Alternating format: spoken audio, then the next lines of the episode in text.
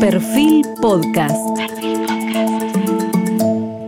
Bienvenidos. Hoy estamos con el abogado y político ecuatoriano Jaime Nebot, ex alcalde de Guayaquil durante 19 años, desde el año 2000 al año 2019, miembro del Partido Social Cristiano y una de las principales fuerzas electorales del país luego del gobierno de Rafael Correa. La crisis política en Ecuador desembocó en el primer juicio político de la historia democrática en Ecuador al actual presidente Guillermo Lazo, acusado de malversación de fondos públicos, que pasó el filtro de la Corte Constitucional, que es uno de los temas que vamos a hablar con Jaime Nebot, pero esencialmente vamos a tratar de sacar enseñanzas de lo que fue la dolarización y la fragmentación política en su país, en Ecuador, para la Argentina actual. Jaime Nebot fue gobernador de Guayas en 1984 y 1988, la llamada capital económica de Ecuador por ser el mayor centro comercial económico industrial de ese país, convirtiéndose en una figura notable dentro de la población. En 1990 fue elegido como diputado por la provincia de Guayas en el Congreso Nacional del Ecuador. Fue designado como jefe del bloque legisladores del Partido Social Cristiano. En el año 1992 decidió postularse como candidato presidencial por el Partido Social Cristiano y fue el candidato finalista, ya que participó del balotaje. En 1996 volvió a competir en las elecciones presidenciales, obteniendo el primer lugar en la primera vuelta con cerca de 31% de los votos. En segunda vuelta fue derrotado por casi nueve puntos por Abdallah Bucaram. En 1998 ganó abrumadoramente las elecciones como diputado nacional, sin candidato presidencial por su partido. En el año 2000 se convirtió en alcalde de Guayaquil, cargo que ocupó por cuatro mandatos, como decíamos, cinco años de cada uno de ellos, hasta que la ley prohibió las reelecciones. Terminó su mandato con el increíble porcentaje de aceptación popular de 86% después de casi 20 años de gobierno. Fue conceptualmente activo, decisivo en la ejecución de la dolarización en Ecuador que ocurrió en enero de 2020 es el presidente vitalicio, además del Partido Social Cristiano, está casado y tiene tres hijos. Jaime Nebot, eh, muchísimas gracias por dedicarnos su tiempo. Queremos abusar de la experiencia de Ecuador para sacar conclusiones para la Argentina. Ecuador dolarizó su economía hace más de 20 años. Eh, siete presidentes pasaron desde ese momento. Ninguno de ellos osó con volver para atrás con la dolarización. Me gustaría primero un balance suyo de por qué cree que es tan perenne y por qué en líneas generales ni siquiera Rafael Correa se animó a desdolarizar el Ecuador. Eh, con muchísimo gusto, Jorge. Eh, un saludo muy cordial a las argentinas y a los argentinos, un país al que quiero muchísimo, no solo porque mi madre nació allá, sino porque lo visito con toda la frecuencia que puedo. Mi agradecimiento a usted, es un honor para mí ser entrevistado por un intelectual y periodista de su talla y de sus logros. Eh, como usted me ha presentado, eh, soy administrador público y privado, no soy economista, eh, pero entiendo perfectamente participar de los conceptos por haberlos defendido público y privadamente y sobre todo por haber tenido la oportunidad de ser decisivo frente al momento grave cuando se decidió dolarizar o no y se dolarizó en circunstancias de las que ya podemos hablar. Entre otras personas estuvo con nosotros eh, en esa misión eh, Jaime Urán. Y antes de contestar su pregunta, le quiero decir que voy a tratar de usar el, el lenguaje más campechano posible para que este tema que sé que se está discutiendo con mucho fervor y opiniones a favor y en contra en Argentina, es el dolarización, pueda yo aportar a que se esclarezca en algo basado en la experiencia ecuatoriana. Mire, yo creo que eh, hay que empezar por algo que seguramente ustedes están eh, sufriendo allá y que nosotros sufrimos por algún tiempo. Los miedos y los mitos de la dolarización. Que se van a pulverizar eh, los salarios, que los precios se van a encarecer, que las exportaciones se vuelven incompetitivas, que no hay prestamista de última instancia, que se pierde la soberanía, que los pobres se van a hacer eh, más pobres, que se necesitan estudios profundos y procedimientos engorrosos. Y por último, que es igual a la convertibilidad, que primero tuvo éxito, después fracasó en Argentina, que se quiso poner en Ecuador, para rematar con la famosa frase de algunos de que esta es una camisa de fuerza. Y con un poquito de humor le digo a los locos, sobre todo cuando manejan la economía, manejan las finanzas públicas, manejan en el fondo la calidad de vida y el futuro de los pueblos y se empeñan en seguir siendo locos, hay que ponerles una camisa de fuerza. Ahora, usted me dice, eh, ¿por qué nadie ha osado tocar la dolarización? Inclusive Rafael Correa, que la combate en sus discursos fuera del Ecuador, pero que en 10 años de presidente nunca la tocó. Eh, la respuesta es eh, relativamente fácil, porque hay una verdad, hay una verdad. Y la verdad, yo quiero empezar por una sentencia, que no es mía. Cuando una idea se vuelve poderosa, es cuando le llega el momento. Y si usted me permite, con la irreverencia de hablar de un tema a los argentinos desde lejos, los con ciertos conocimientos, eh, esto lo hablé hace algunos años, incluso con un buen amigo mío, con Mauricio Macri, hablamos con Jaime Urán, con algunas otras personas. Yo creo que no le veo francamente otra salida a la crisis financiera, a la crisis de precios, a la crisis económica, social, política eh, de la Argentina que usar eh, este tipo de medida. Eh, sin duda, una moneda estable, una moneda estable en la que se pueda confiar es indispensable para combatir la pobreza y para regularizar las cosas. ¿Qué hace la dolarización básicamente? No es una panacea, lo podemos hablar después. No es que se dolariza y todo se compone y los malos presidentes se vuelven buenos y que todo el mundo llega a la riqueza. No, pero se acaba con un mal terrible, con el impuesto más pavoroso y más cruel que puede una sociedad y especialmente los pobres soportar. Se acaba con la inflación galopante, descabellada, producto de una emisión prácticamente de locos, que cree que es cuestión de aplastar un botón y emitir plata. Cuando usted emite plata, usted se está robando el patrimonio de la gente. Cuando usted emite plata de esa manera, usted está recortando los billetes buenos, está poniendo billetes falsos para hablar con simpleza, que lo encarecen todo, que hacen que los salarios suban por escaleras, mientras los precios suben por ascensores. ¿Qué pasó a fines de 1999? Y me perdona si brevemente reviso una cifra. Al contrario, avance tranquilo. Como, como eh, ejemplo, la inflación a fines de 1999 en el Ecuador era del 100%. En enero del año 2000, que se dolarizó, en un solo mes la inflación fue superior al 14%. Si usted anualizaba eso en forma compuesta como se debe hacer, íbamos a pasar del 200% de inflación. ¿Qué pasó cuando se dolarizó? El primer año tuvimos una inflación alta porque hay un arrastre, hay la conversión, hay el ajuste. El segundo año, la inflación bajó a dos dígitos medianos. El tercer año fue 12% y de ahí en adelante ha sido de un dígito, dígito menor. De 4, 3, 2, hay veces uno, inclusive algún año tuvimos inflación negativa. ¿Qué pasó con los salarios? El perdóneme, perdóneme un instante. ¿Cuál fue la inflación de los dos años previos a llegar a la inflación de un dígito. En el año 2000. por ciento fue la más alta en el año 1999. solo en enero del 2000, en ese solo mes, la inflación subió 14,3%. Es decir, si se mantenía ese nivel, que no suele suceder porque se vuelve exponencial, íbamos a llegar a más de 200% de inflación. ¿Y cuánto fue en el año 2000 finalmente?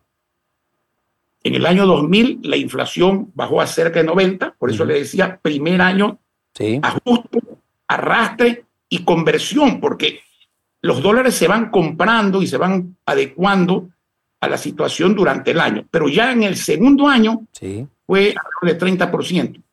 En el tercer año fue 12%. Y en el cuarto año, hasta ahora en el 2023, la inflación ha sido del orden del 5%, 6%, ha bajado hasta el 1% y se mantiene en esos niveles. ¿Qué pasó con los salarios? El día que dolarizamos, el salario era 41 dólares. Y si no se hubiera dolarizado, iba eh, para abajo. A partir de allí, el salario ha llegado a 450 dólares, el salario mínimo. Y mire usted, me va a perdonar si mi cifra de ayer no es muy exacta, entiendo que en la Argentina en este momento tienen un dólar equivalente a 500 pesos. Si el salario mínimo en Argentina es 80 mil pesos, ustedes están hablando de un salario de 160 dólares, con el cual es difícil vivir. Y, no quiero ser agorero del desastre, pero si no se realiza, eso va a continuar bajando como pasó en el Ecuador. Y realmente eso es muy grave, porque como le digo, y ustedes tienen experiencia, los precios suben en ascensores veloces y los salarios suben en escaleras largas. Luego tiene usted el dólar. ¿Qué pasaba con el dólar? El dólar en 1999, año previo a la dolarización, se devaluó 287%. 287%. En enero de 1999, el dólar llegó a 7 mil sucres el dólar. En enero de 1999. Pero en enero del año 2000 que se dolarizó, el dólar valía 25 mil sucres por unidad. Hasta que este de sangre eh, y habernos liberado de una moneda que desgraciadamente mientras se manejó bien el Ecuador hace muchísimos años, fue de las más estables no solo de América, sino del mundo, y después se convirtió en algo que valía para muy poco, eh, es lo que sucedió. ¿Qué pasaba con los intereses? Los intereses en 1999, la tasa interbancaria era de 170%, la tasa activa era de 70%. Hoy día la tasa es de un dígito pese a dos factores, que en el mundo están subiendo los intereses y que en el Ecuador, por ausencia de competencia de una banca internacional, tengamos una diferencia entre tasa activa y tasa pasiva muy grande, que no me parece conveniente ni justo, pero cuando hay falta de competencia, esas cosas suceden. Sin embargo, salvo en los créditos de consumo, digamos, tarjeta de crédito, donde el dinero es más caro, eso es lo que valía eh, la cosa. Precios. Los precios obviamente se estabilizaron, fruto de la dolarización, pero nació algo que para mí es el mayor privilegio que da la dolarización y que ustedes lo viven todos los días. Yo me acuerdo haber estado en Argentina en el 2000, una de las tantas veces que he ido. Era terrible lo que pasaba con los precios. Y no sé si ahora esté pasando lo mismo, me imagino que algo parecido.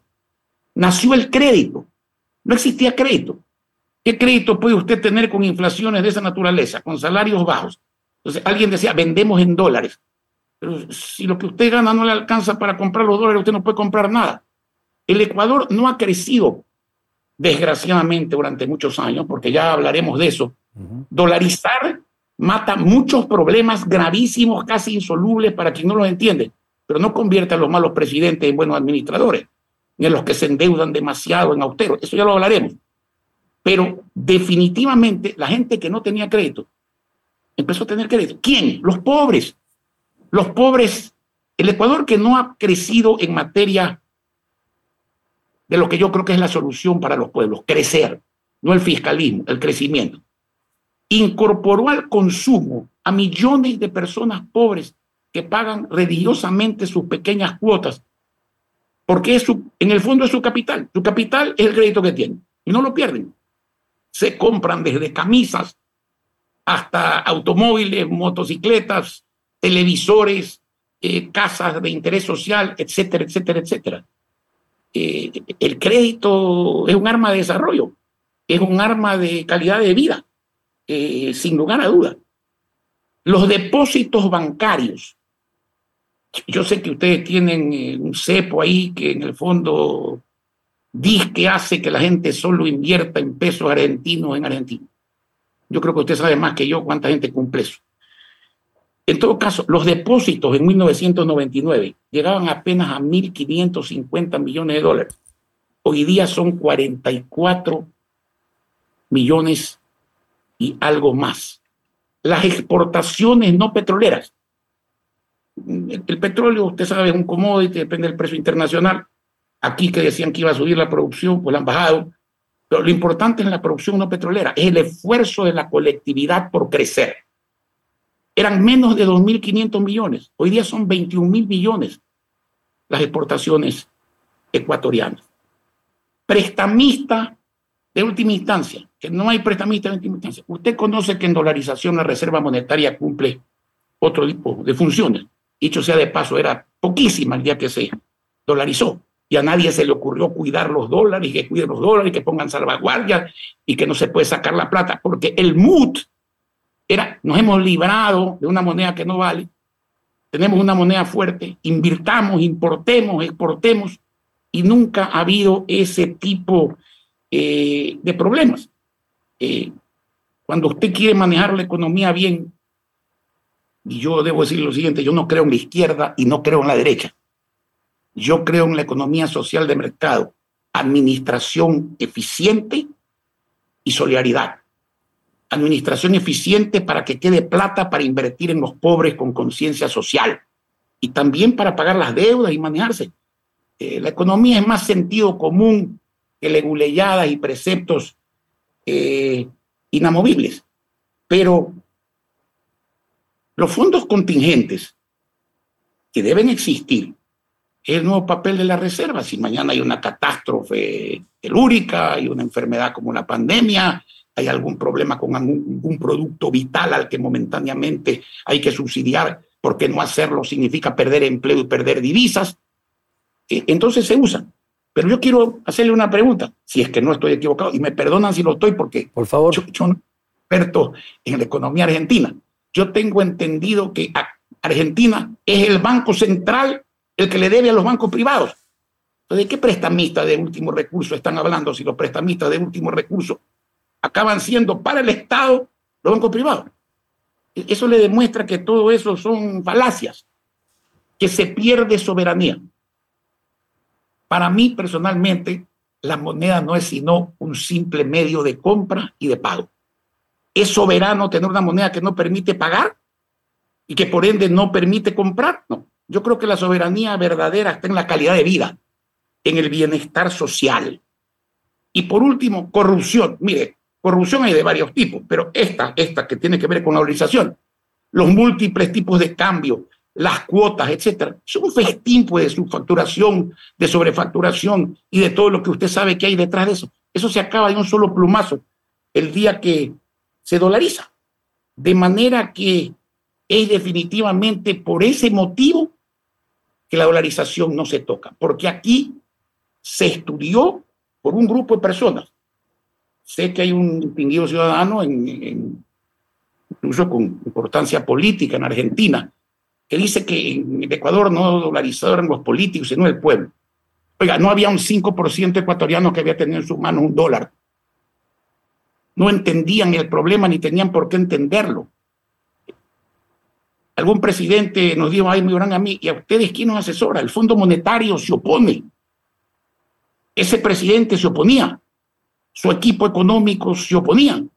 Los que solamente creen que la plata es para manejar la deuda externa comprando barato y vendiendo la cara, se oponían. Y la respuesta nuestra fue, tenemos un solo asesor.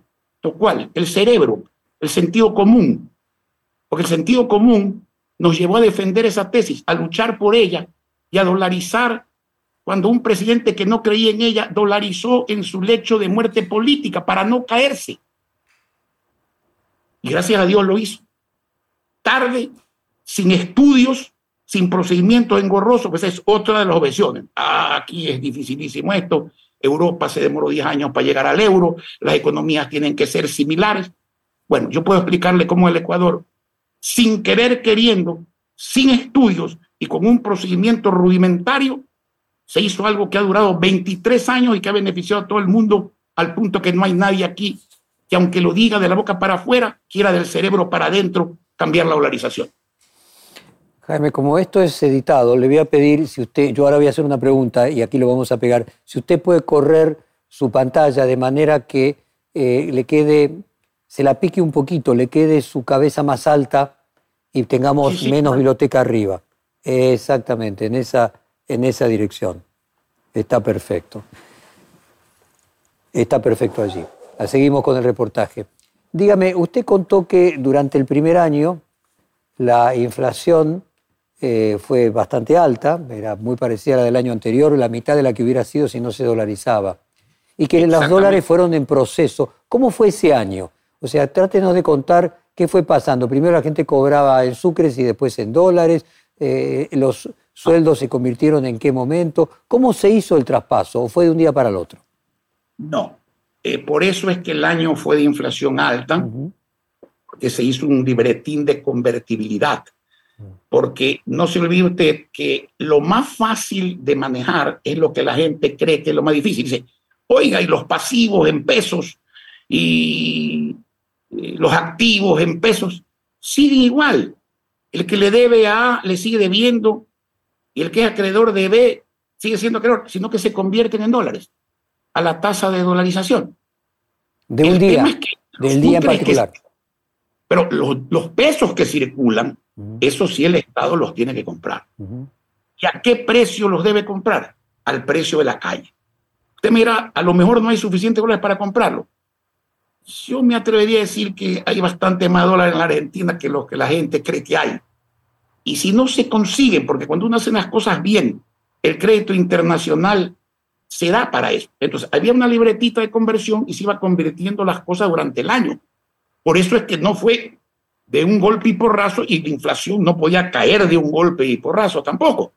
Entonces, esa es la forma eh, como se hizo definitivamente. Entonces, perdóneme, esa tablita de conversión iba convirtiendo la moneda local a ah. dólares actualizada por la inflación que se iba teniendo cada mes, para ponerlo en términos concretos. No, no, no, ya se puso, ya se puso 25 mil sucres por dólar y en algunos casos se conservan intereses, etcétera, sí. Pero lo importante es que, mire, las personas pobres de menor cultura económica y de menor conocimiento económico, créanme que eran las que mejor manejaban la tabla. En Ecuador no se hizo ningún estudio. Yo sé que en Europa se demoraron 10 años para llegar al euro.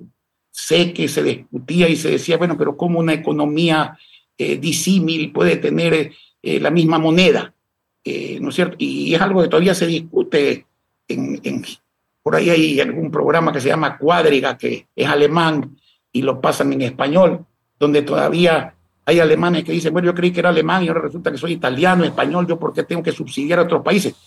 Pero, señores, no hay nada peor, no hay látigo peor que despojar del patrimonio, de las ilusiones, de la capacidad compradora de los sueldos, etcétera, etcétera, a la gente que la inflación que es causada exclusivamente por el Estado. Hay otros problemas como administrar bien, ayudarse, pero el Estado es el que causa eso. ¿Y cuál es la diferencia, si usted me permite? Claro. Por eso no toqué sino brevemente, entre convertibilidad y dolarización. Usted me puede decir que teóricamente son lo mismo. Sí, podríamos decir que sí, para no abundar en detalle. Hay una gran diferencia. La convertibilidad depende de que no se viole la ley de convertibilidad. Cuando Domingo Cavallo fue ministro de Menem e inventor de esto, ajustó, no la violó y le fue bien. Cuando fue ministro, me parece que de, era, no sé, algún otro presidente, ¿no es cierto? ¿Cuál es la primera ley que violan los mandatarios? Esa, pues. En los países donde todo se viola, Usted no puede hacer depender de emisión de una ley que supuestamente no se viola. Entonces, la camisa de fuerza era sencilla. Coja la máquina impresora y bótela al mar, destruyala. Ya no se puede emitir. Y se terminó el problema. Ahí acaba esto. Y habrá que resolver, como hay que resolver, otros problemas que sacan los países adelante, porque eso no se puede reducir a no emitir. Déjeme, déjeme, déjeme, porque a los argentinos les resulta muy amenazante ese primer año. Eh, entonces, usted nos decía que el sucre se colocó a la paridad de 25 mil eh, por dólar Y antes de que se tomara esa decisión, el día anterior o la semana anterior, ¿a cuánto estaba el sucre antes? O sea, ¿cuánto fue que tuvieron que devaluar? También lo mismo, por eso es que yo, es que mire, el blue que ustedes tienen, el dólar verdadero, pues hoy día vale 475, 500, 505. Esa es la verdad. Cuando yo hablé con Mauricio, en una conversación muy respetuosa, estimo enormemente y además todos tenemos nuestro derecho a, a pensar y para eso son los amigos. El peso valía 15 dólares, perdón, el, dólar valía 15 pesos. Entonces, eso que me dice, tengo miedo y comparo con hoy día. No, no compare con hoy día, compare con mañana. Por eso que estoy diciendo yo, cuando el año 1999 se cerró la inflación en 100, en enero, solo en enero, en un doceavo de año, ya valía 14.3 solo en el mes de inflación. Hubiéramos pasado le, entendí, pero déjeme, de inflación. Entonces, si usted no dolariza hoy día, compare con lo que le va a pasar a fin de año y el próximo año y el año que eh, viene, eh, y va a ver cómo los precios suben y los salarios bajan y desaparece el crédito. Totalmente. claro, pero déjeme simplemente entender. Usted dice que el precio es el del dólar blue. ¿Existía en Ecuador un dólar oficial a 7 mil sucres y un dólar libre a 25 mil? No, pues es que el dólar de la calle valía aproximadamente 25 mil cuando se dolarizó. Por eso yo le digo, al inicio del año 2000, inicio, primeros de enero, valía 7 mil. Pero a fines de ese año ya valía prácticamente casi 24 mil dólares. 24 mil el dólar. Es que el dólar sigue subiendo todos los días. usted mencionó que, hubo esa devaluación de casi 300% en el año. Pero por supuesto, y puede ser más también. Ahora, fíjese, usted cuenta que en 1999 el dólar se devaluó, o el, el sucre se devaluó y el dólar se sobrevaluó, 287% contra una inflación de 100. O sea que en realidad eh, creció mucho más que la, que la devaluación. Eh, no se olvide que el primer fenómeno es la emisión. El segundo fenómeno es la inflación. Y el tercer fenómeno es el reconocimiento de eso que se llama devaluación que la gente lo maneja, pensando que la moneda se puede manejar. Eh, la moneda es como el agua. Pero para el agua la hay que canalizar porque si le pone una represa, el agua tumba la represa. Se demorará más o menos dependiendo del puerto de la represa y la cantidad y la velocidad del agua. me lo entiendo perfectamente. Ahora déjeme entender, eh, el temor que hay aquí es que si los se dolariza a el dólar blue, como usted menciona, eh, dado que existe una enorme cantidad de componentes de los costos de vida, que son bienes transables, que son bienes exportables, eh, inmediatamente los precios aumentarían eh, un 100%, porque nosotros tenemos una diferencia de brecha entre dólar oficial y dólar paralelo del 100%. En Ecuador, ¿había dos dólares o el dólar oficial también era de 24 mil sucres? había 25 cambios múltiples y ustedes creo que tienen 40 y pico, digamos. Eso no sirve sino para beneficiar el negocio de subfacturar, sobrefacturar, cupos, etcétera. Eso es mentira. Perfecto. Y el perjudicado es el Estado, y el Estado es el pueblo, y el pueblo recibe del Estado la carga y sigue la pelota rodando cuesta abajo, entonces más alta. Ahora, esos cambios múltiples, el cambio, no sé, el menor, el dólar oficial, en lugar de 25 mil sucres, costaba 8 mil, 7 mil, ¿cuánto costaba? Ah, habían 25 precios del dólar. ¿Y el más bajo cuánto era? No me acuerdo, pero eh, eh, mire, todos tienen la diferencia suficiente para que sea negocio y corrupción, sobrefacturar, tener cupos, subfacturar, etcétera, etcétera. Los exportadores estaban asustados. Yo le hago una simple pregunta.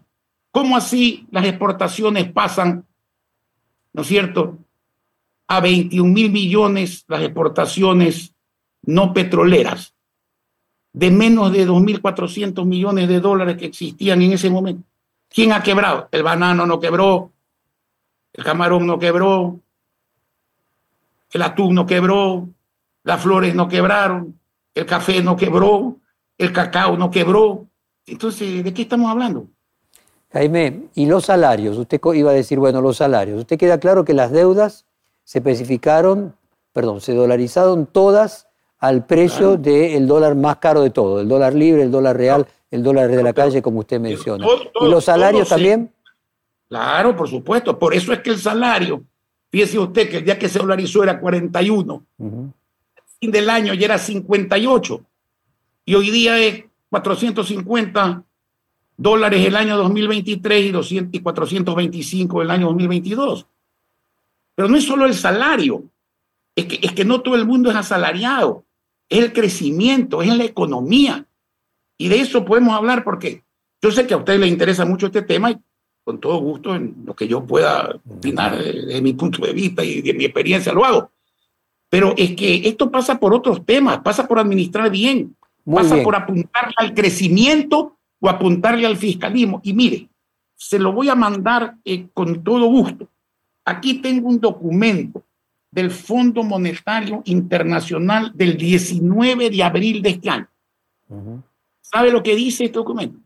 ¿Qué dice? Que por fin los jerarcas del Fondo Monetario y los interesados en este asunto, que son bastante y con intereses medio oscuros muchas veces, están comprendiendo que usted tiene que hacer un booster de crecimiento, o sea, impulsar terriblemente el crecimiento en vez de tomar medidas fiscales injustas que matan ese crecimiento y llevan los países a la ruina. Y aquí se menciona el plan de Londres de 1953, que me tomé la molestia de buscarlo y por supuesto lo encontré. Y aquí está muy claro como los veinte y pico de países enemigos de Alemania que si hubieran sido perversos hubieran querido que se acabe de destruir, pero que como eran inteligentes entendieron que había que construirla de nuevo. ¿Qué es lo que hicieron? Le perdonaron el 50% de la deuda. ¿Y qué hicieron con el saldo? Aquí dice, tomaron medidas inteligentes, renegociar ampliando plazos, bajando tasas, generando estímulos. Eso sí, castigando, premiando de acuerdo con el cumplimiento de las obligaciones del plan. Pero esto no lo entiende cierta gente. Esta gente cree que hay que tener una reserva monetaria enorme para qué?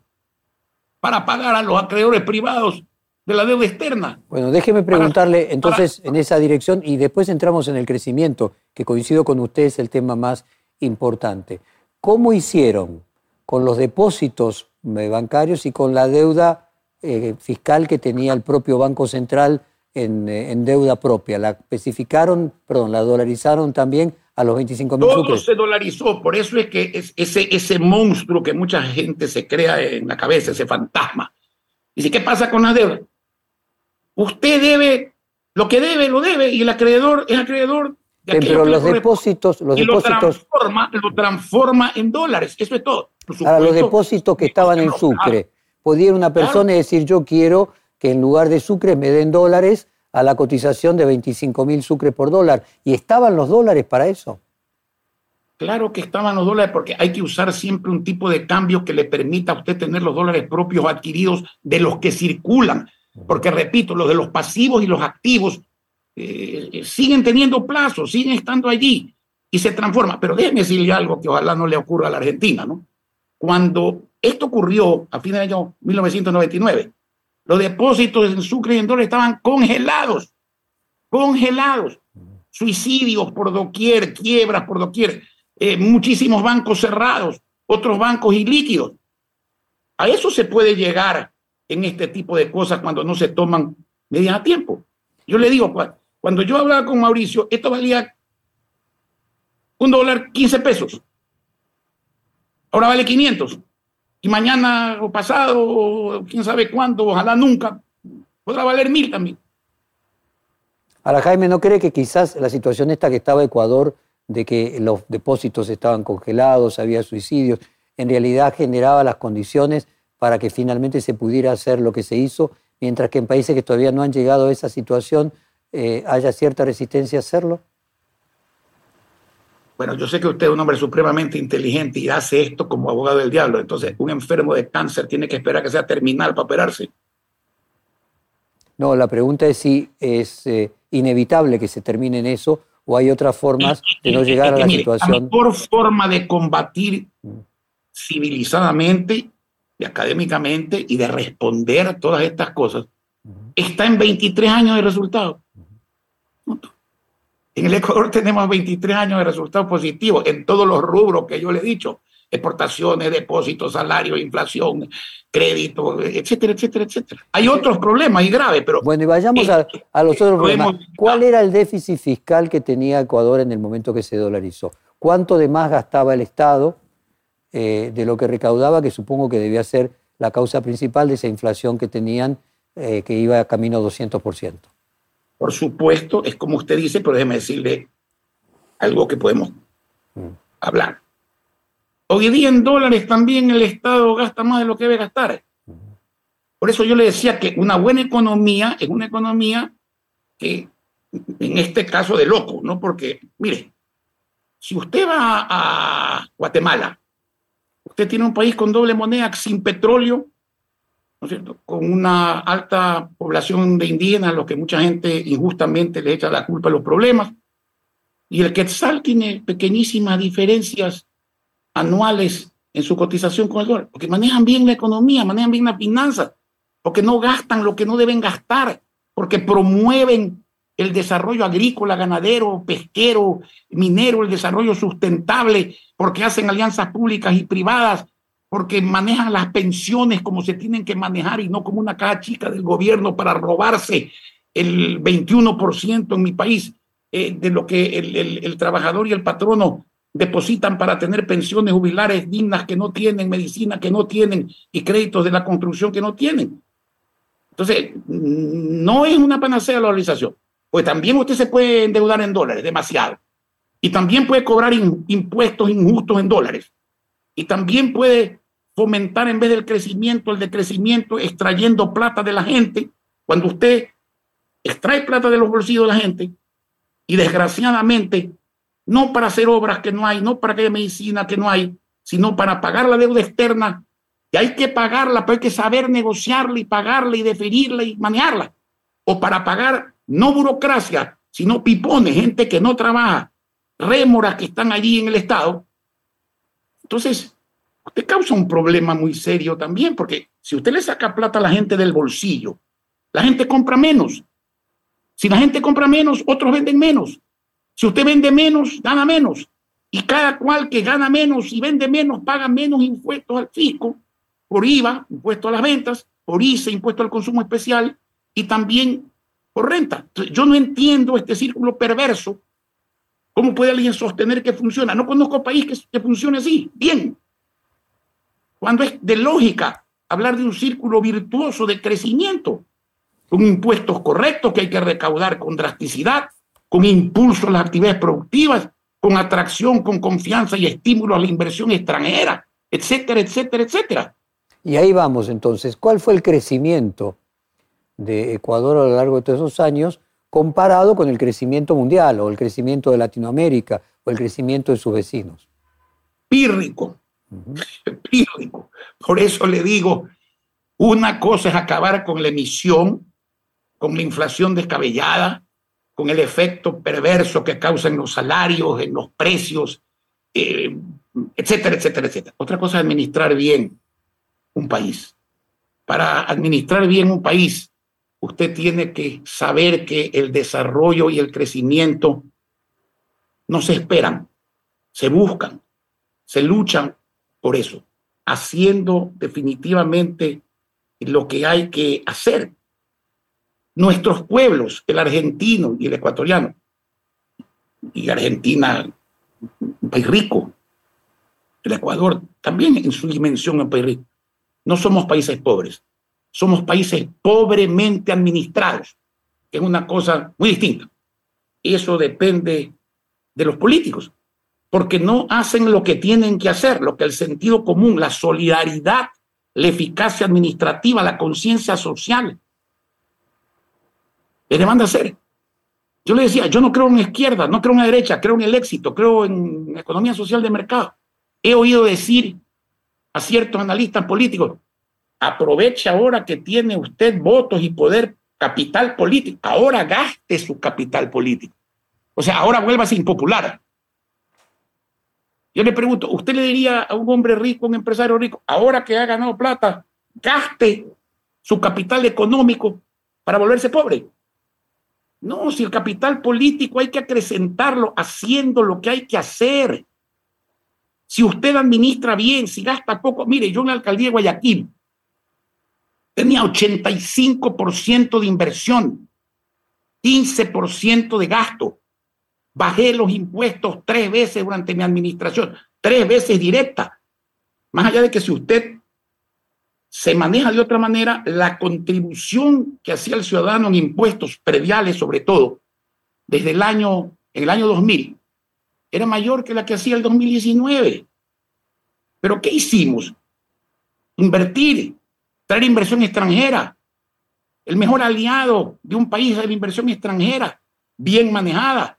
No necesariamente la privatización, pero usted puede concesionar que es entregar a la empresa privada nacional o internacional la administración. Puede hacer alianzas públicas privadas, en donde el capital internacional o nacional privado pone dinero, por supuesto, a cambio de tener también un control en la administración con reglas claras. Yo recibí una alcaldía cuyo presupuesto multipliqué por nueve veces, sin consolidar con el resto de las empresas que creamos y que todas, cuando yo me fui, quedaron en azul. Señores, esto no es magia, esto es sentido común. Esto es sentido común, que no es muy común hay veces, desgraciadamente. Ahora, ¿qué pasó en Ecuador? Eh, porque uno también podría decir, bueno, en realidad la consecuencia de dolarizar es que la dolarización permite acabar con uno de los flagelos, como usted me marcaba, que es la inflación, pero al mismo tiempo pone un cepo a las eh, medidas activas que puede tomar un gobierno para promover el crecimiento. No, todo lo contrario, me va a perdonar. ¿Mm? cepo es el que tienen ustedes para que digan que los argentinos inviertan solo en pesos en la Argentina, como que si nadie supiera cuántos dólares hay en la Argentina. No, no, no, no. Aquí no hay ningún cepo. Mire, la dolarización ya hemos discutido, sabemos qué hace. Ahora vamos a la mala administración de un presidente. Pues. Un presidente que llega y en una economía que quiere hacerla crecer, pone para financiar un gasto público excesivo en dólares, ya estamos hablando en dólares, impuestos que empobrecen al profesional, empobrecen a la clase media, que desestimulan a la gente pudiente, eh, que causan una inflación moderada en dólares, pero que la causan, ¿no es cierto? Que se cogen el dinero para perder su capital político, porque ¿cómo mira usted un gobierno que no tiene medicina en los hospitales, que no hace obra pública, que no tiene para atender la demanda de pasaportes en eh, la migración, que genera una crisis de inseguridad enorme. Perdóneme, me va a perdonar y sobre todo las damas una expresión. Yo, yo creo que para gobernar hay que tener, si uno es hombre, si es mujer, tiene que tener lo mismo, pero eh, con otras palabras, ¿no es cierto? Tiene que tener cerebro, corazón y cojones para gobernar, pues, pero ser justo. Ser justo. Uno tiene que tener mucha inversión, excedente y el excedente invertirlo en el desarrollo de los pobres y paralelamente crear un ambiente de confianza. Si uno se equivoca, es mejor el costo de aceptar el error que el de violar la palabra. Nadie cree en los mentirosos que firman cosas que después no cumplen, que solo piensan que hay que pagar la deuda externa, que sí hay que pagarla, pero que hay que renegociarla. Pero perdóneme, Jaime, a ver si yo lo interpreto. Lo que usted dice es que con la dolarización no se impide que haya otros dos elementos que a su juicio son los que contribuyen a que no haya crecimiento. Uno, que haya déficit fiscal eh, financiado con endeudamiento y que haya aumento de los impuestos, o sea, que el aumento del gasto público crezca. Yo quiero preguntarle, ¿cuánto era el gasto público en dólares en Ecuador en el momento que se dolarizó y cuánto es hoy? Y supongo que ahí vamos a tener parte de la respuesta hacia donde usted va. Oiga, el gasto público hoy día dice que es el setenta y pico por ciento, ¿no es cierto? Del gasto público. Del Producto Bruto. del Producto Interno Bruto. No está en, ese, en el Producto Interno Bruto, digamos, el endeudamiento, no quiero decir el endeudamiento. Ah, endeudamiento. Básicamente es para gastar. Un a ver, si usted se endeuda para generar producción, con un desarrollo sustentable, que es importantísimo el balance entre desarrollo humano y conservar el planeta. Si eso produce rentabilidad, etc. Es muy distinto que si usted se endeuda exclusivamente para pagar una deuda creciente por el gasto creciente y responsable que usted genera en dólares también, y para pagar un exceso de personal. Y en, e, y en ese gasto público en mi país, ¿no es cierto? En el gasto, si uno lo analiza así, en el, en, en el análisis que hacen de cuánto se debe respecto de la deuda del Producto Interno Bruto. Ahí no está, por ejemplo, el tema de la previsión social, porque dicen que el seguro, como es estatal, se netea con el gasto público. El seguro no es estatal, el seguro somos nosotros, como en Argentina. El trabajador que paga su aporte patronal y su aporte laboral es el dueño de la plata.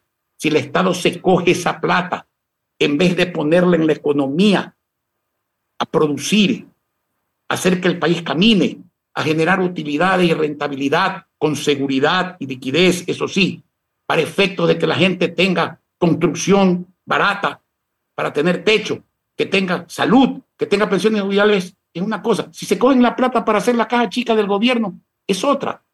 Jaime, perdóneme, ser algo procaz, ¿no es cierto? Pero estamos discutiendo dos cosas, ¿no es cierto? yo le pregunté, perdóneme, yo le pregunté por el déficit y el gasto público y usted me está contestando que hoy la deuda es el 71%. Mi pregunta es, ¿cuánto es el gasto público hoy en, eh, en, Ecuador? El gasto público, no la deuda sobre Producto Bruto. El gasto público... Se lo voy a poner de otra manera, se lo voy a decir ahorita. Dígame. el Ecuador tiene un presupuesto de 35 mil millones de dólares el año pasado. Después de mucha queja del sector político y, privado, cambiaron la inversión de 1.800 millones a 3.000 en el papel, que aguanta todo. En la práctica, cuando liquidaron el presupuesto, liquidaron el 46% de esos 3.000 millones de un presupuesto de 35 mil millones. El año 23 hacen un presupuesto de 31.500 millones ¿Sabe usted cuánto ponen de inversión? Menos de 1.500 millones, que hay que ver si la cumplen. Y salen estos señores a decir, oiga, tenemos la inversión más alta de la historia, la inversión social más alta de la historia. Y entonces sale el ministro de Finanzas y lee el presupuesto. Y lo que lee es el gasto público, porque la inversión está abajo, 1.400 millones. Entonces, según él, subir los sueldos a la burocracia es inversión social, pagar la gasolina, reparar los vehículos, confunde pagarle a los policías con inversión en seguridad, confunde pagarle a los maestros, que son parte indispensable y fundamental de la educación, pero no hacer conectividad, no hacer innovación en educación y negocios, no mejorar los planteles, no comprar computadoras, etcétera, para que la gente pueda tener oportunidad. Entonces, ese es el problema. Entonces, ¿te imaginas lo que es tener 1.400 millones de promesa de inversión frente a un presupuesto de 31 mil y pico de millones de dólares? Es un absurdo, señor. Yo tenía el 15% de gastos y el 85% de inversión en una ciudad de 3 millones de habitantes. No, no en una ciudad de 15 mil habitantes. Entonces, todo eso es posible. ¿Acaso que no hay buenos gobernantes en el mundo? Y yo le iba a poner un ejemplo y le iba a pedir, y se lo vuelvo a pedir, perdón por mi procacidad. Una cosa muy diferente es que usted a un individuo con un cáncer grave, un buen, buen médico lo cure de cáncer, y otra cosa que ese señor es estúpido, en función de eso se vuelva inteligente. Pues son dos cosas absolutamente distintas. Pues. Está muy claro, está muy claro, Jaime. Entonces, a ver si interpretó bien el déficit fiscal, eh, el, aumento de impuestos eh, se siguió produciendo a lo largo de estos años, aumentando el costo del Estado, ya sea como gasto o como aumento de deuda, eh, en dólares. Sí. Lo que sí hizo la dolarización es darle poder comprador real al salario que iba a desaparecer y hacerlo un salario interesante, Nunca la plata sobra, pero tiene su límite cuando hay que fijarlo. Bajar la inflación a menos, a un dígito menor, generar crédito, evitar ciertos excesos, pero no ha curado todos los males. Por eso yo le digo le dije antes, qué es lo que hay que hacer para crecer. Pero si usted le apunta al decrecimiento económico, ahorcando a la gente, en vez de ajustarle el cinturón a un Estado obeso, se lo ajusta a un pueblo que ya no tiene cintura, entonces está equivocado. Pero eso es aparte de la organización. Pues yo le decía una cosa, perdóneme repetirla, es que un señor que tenía cáncer se lo cure.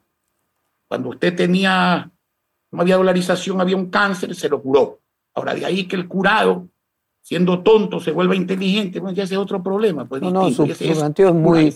Es muy ese Su metáfora es muy correcta. Le quiero dejar planteada una pregunta, vamos a ir a un corte comercial para poner unos avisos y volvemos con el reportaje, pero quiero dejar planteado uno de los argumentos, usted derrumbó cada uno de los argumentos al principio de este reportaje que normalmente se hacen de, la, de las críticas a la dolarización.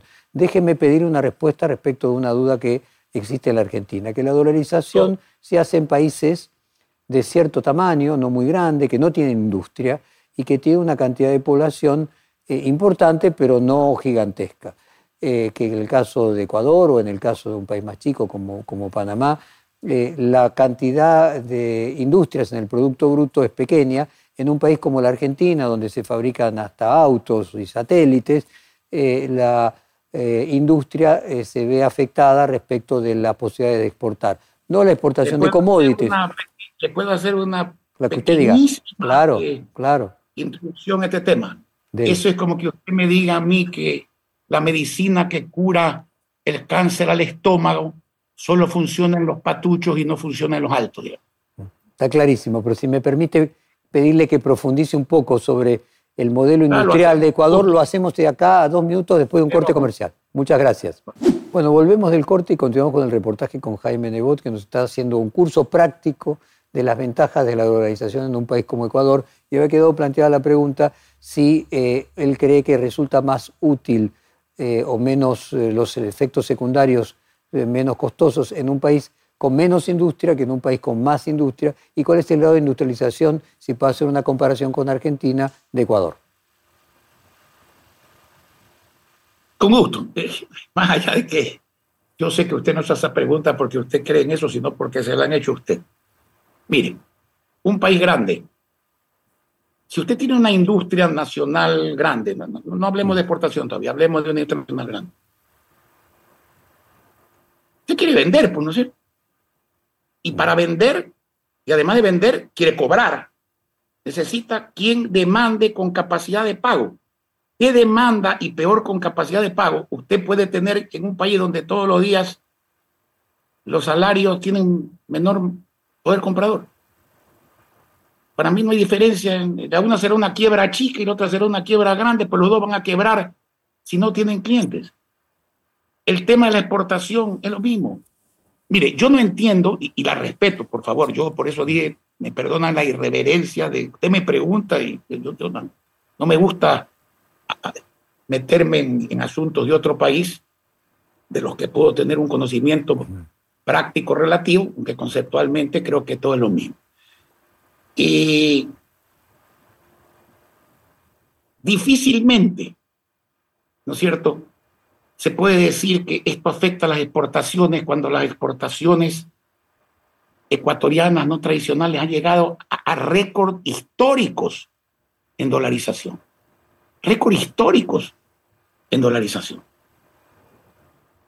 Ahora, por ejemplo, en la importación, en la importación, imagine esto, el planteo de la Argentina es, bueno, una cantidad de cosas que se fabrican aquí, sí. se van a importar, porque finalmente, al no haber barreras de importación y haber dolarización, eh, va a ser más barato o más eficiente importarlas de China que fabricarlas en la Argentina. A ver, yo no digo que no haya aranceles, cuidado. Una cosa es una política tributaria, arancelaria, justa, normal, y otra cosa es la brutalidad de poner barreras arancelarias o de quitar todas las barreras eh, arancelarias. Yo creo que eh, la administración pública implica sentido común, implica eh, saber manejar las cosas. Pero los productos que usted hace también los va a vender en dólares. También los va a vender en dólares. ¿Qué, por qué no vende a crédito la gente? porque va a vender una cosa en X pesos, pero cuando cobra, en vez de cobrar estos pesos, en la práctica va casi a regalar el producto. Con esas distorsiones, mire, si usted viene al Ecuador y usted trae un millón de dólares, un ejemplo cualquiera, no sé, vamos a hablar de la inversión esta Usted empieza a ganar desde el primer día. Si es que gana, si es que hace bien la cosa. Puede perder, pierde el primer día, pero no porque se ha devaluado la moneda. Si usted lleva dinero en Argentina, imagínese si lleva dinero en Argentina, si lo llevó el primero de enero de este año nomás, no digamos de otro año, primero de enero. Llevó el millón de dólares. ¿Cuántos dólares tiene hoy día? Sí, un 30% menos equivalente al 30% de inflación. Entonces, usted lo que tiene que hacer es que va a ganar un dólar el día que se gane 301 mil dólares. ¿Usted cree que eso es sano para la economía? Jaime, déjeme, pues nos estamos acercando a la hora de, programa, eh, pedirle alguna reflexión final sobre la política. Entiendo que usted marca claramente que la dolarización en Ecuador solucionó parte del problema, pero no todo. Ecuador tiene inestabilidad política, tiene en este momento un juicio político al, al presidente y en su propia experiencia comparada con la Argentina y con la región. Le pido una reflexión final sobre el buen ejercicio de la administración y de la política. Eh, y no sé si usted está al tanto de que en la Argentina quienes promueven la dolarización, entre quienes promueven la dolarización, se trata de un político nuevo que al mismo tiempo plantea, eh, por ejemplo, dinamitar el Banco Central o lo que llamaría Jaime Durán Barba los antipolítica. Le pido una reflexión, usted es un político de muchos años, general sobre el arte de la política, la buena administración. Bueno, conozco quién es el político y lo respeto. Respeto al ser humano que se dedica con buena fe a esta actividad. Eh, un buen amigo mío ya fallecido, el presidente del Ecuador, decía, hay veces hay ciertos locos que administran mejor su locura que ciertos cuerdos su cordura. Y este señor en esto sí está totalmente loco, digamos, si es que piensa que la dolarización es comparable con las otras cosas que ha dicho. Sé que ha dicho que en Ecuador no dolarizaron los políticos, que dolarizó el pueblo. ¿Cómo el pueblo? Le vuelvo a decir, no sé en Argentina, pero en Ecuador si había un 5% de personas que había visto, tocado un dólar, era mucho. No entendían el problema, no estaban interesados en el problema. La, la lucha se centró entre quienes al ver la debacle y aplicar el sentido común para remediar lo que ya hemos discutido aquí, no lo que no tiene que ver con la dolarización, un problema distinto. Pensábamos que había que dolarizar y luchamos por eso contra un presidente y si no, se lo puede. Bueno, en primer lugar, no era yo solo, Había, estaba doña Joy de Ginata, estaba Carlos Julio Emanuel, estaba un doctor López, eh, buen año, estaba eh, Jaime Durán. La diferencia era que Jaime Durán y yo Jaime Durán era secretario general de la administración de Maguat y yo era el jefe de bloque entonces de la oposición, que empezamos apoyando a Maguat y precisamente nos distanciamos porque por tres o cuatro ocasiones hablamos muy francamente, muy detalladamente. El hombre era un hombre inteligente, analizaba las cosas, tenía un defecto, no tomaba decisiones, nunca. Entonces siempre hacía un método que lo aprendió en Harvard, llegaba a la conclusión de decir, veo esto muy claro, contundente, pero algo falta aquí, algo falta. Y llegamos a la tercera reunión con la misma conclusión y entonces nosotros nos separamos. Se pudo dolarizar a 4 mil, se pudo dolarizar a 6 mil, se pudo dolarizar a 8 mil, ahí paramos. Hasta que un buen día, cuando había renunciado y el presidente Novoa viajaba a posesionarse porque era el vicepresidente, no como golpe de Estado, sino a pedido el presidente que había renunciado, aparentemente conversó con Jaime Urán decidió dolarizar, me llamó y le dije, yo creo que es bastante tarde, pero es temprano comparado con nunca. Y lo hizo, sin creer en eso, sin estudios, estando en desacuerdo, porque el Fondo Monetario estaba en desacuerdo, los ministros de él estaban en desacuerdo, los analistas estaban en desacuerdo, muchos exportadores estaban en desacuerdo. O sea, Jaime, usted y Jaime Durán Barba fueron los que dolarizaron en Ecuador. Dos Jaime se juntaron y dolarizaron en Ecuador. Muchas, muchas personas contribuimos seriamente a eso. Nosotros tuvimos la oportunidad de estar donde se podía presionar legítimamente al presidente para que lo haga. Y no se dejó presionar, lamentablemente, por la razón, no por las personas, hasta que al ver que se caía y, y se renunció, pero al ver que podía salir, dejar a un lado la renuncia, a ver si reflotaba, decidió dolarizar. Quien tuvo un gran mérito fue el presidente Nova Bejarano, su vicepresidente, que pudo haber dicho, mire, este señor estaba, como dice el político que usted nombró hace poco, mencionó hace poco, el señor estaba loco, vamos a volver al sucre. El señor bancó la dolarización, hizo lo que tenía que hacer y para mí salvó al Ecuador de un gravísimo problema que, repito, ha quedado definitivamente solucionado sin perjuicio de que existan los otros problemas especialmente de endeudamiento, quedó, muy claro. especialmente de administración mala en otro sentido. Regálenos un consejo general del buen político y la buena administración, porque como usted sabe, quienes promueven aquí la dolarización están, mencionan que los políticos son una casta.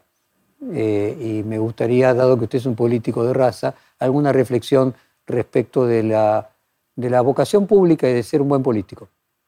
Bueno, Depende la acepción con que usted quiera jugar la política. Yo no sé si, depende de la acepción, no sé si los políticos son una casta o son una lácara, que es peor. Pero yo creo en esa política aristoteliana, ¿no es cierto?, que, que decía que la política es el arte de hacer posible lo mejor para los demás. Yo creo que cuando uno hace política, lo primero que tiene que saber es qué problemas tiene que resolver. Lo segundo que tiene que saber es cómo lo va a resolver. Lo tercero que tiene que saber es para quién los va a resolver. Y es para todos, pero especialmente para la gente más vulnerable. Yo en eso siempre repito eh, conceptos de dos presidentes. El primero, una dama, la señora Merkel, que dijo públicamente, si usted no sabe qué problemas tiene que resolver, ¿para qué se mete en esto? Y si no sabe cómo resolverlo, tampoco se mete en esto.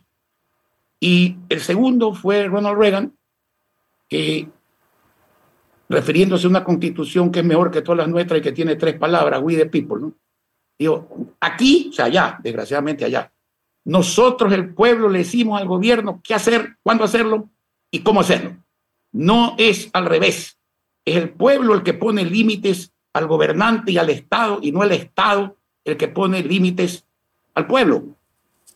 Yo creo firmemente en eso. Para mí la política se define con una palabra, servir. Y servir para mí es cambiar para bien la vida de la gente con obras y no con palabras y muy especialmente para gente pobre y vulnerable. Y medir los resultados, porque sin resultados lo más es bla, bla, bla. Jaime de Voz, fue un placer grande compartir esta hora con usted. Le agradecemos muchísimo para la Argentina haber compartido en detalle la experiencia de Ecuador. Y bueno, le mandamos un saludo fraterno de la Argentina. Muchísimas gracias. A todos ustedes, suerte, éxito y a ustedes, Jorge, muchísimas gracias por su deferencia. Muchas gracias. Perfil Podcast.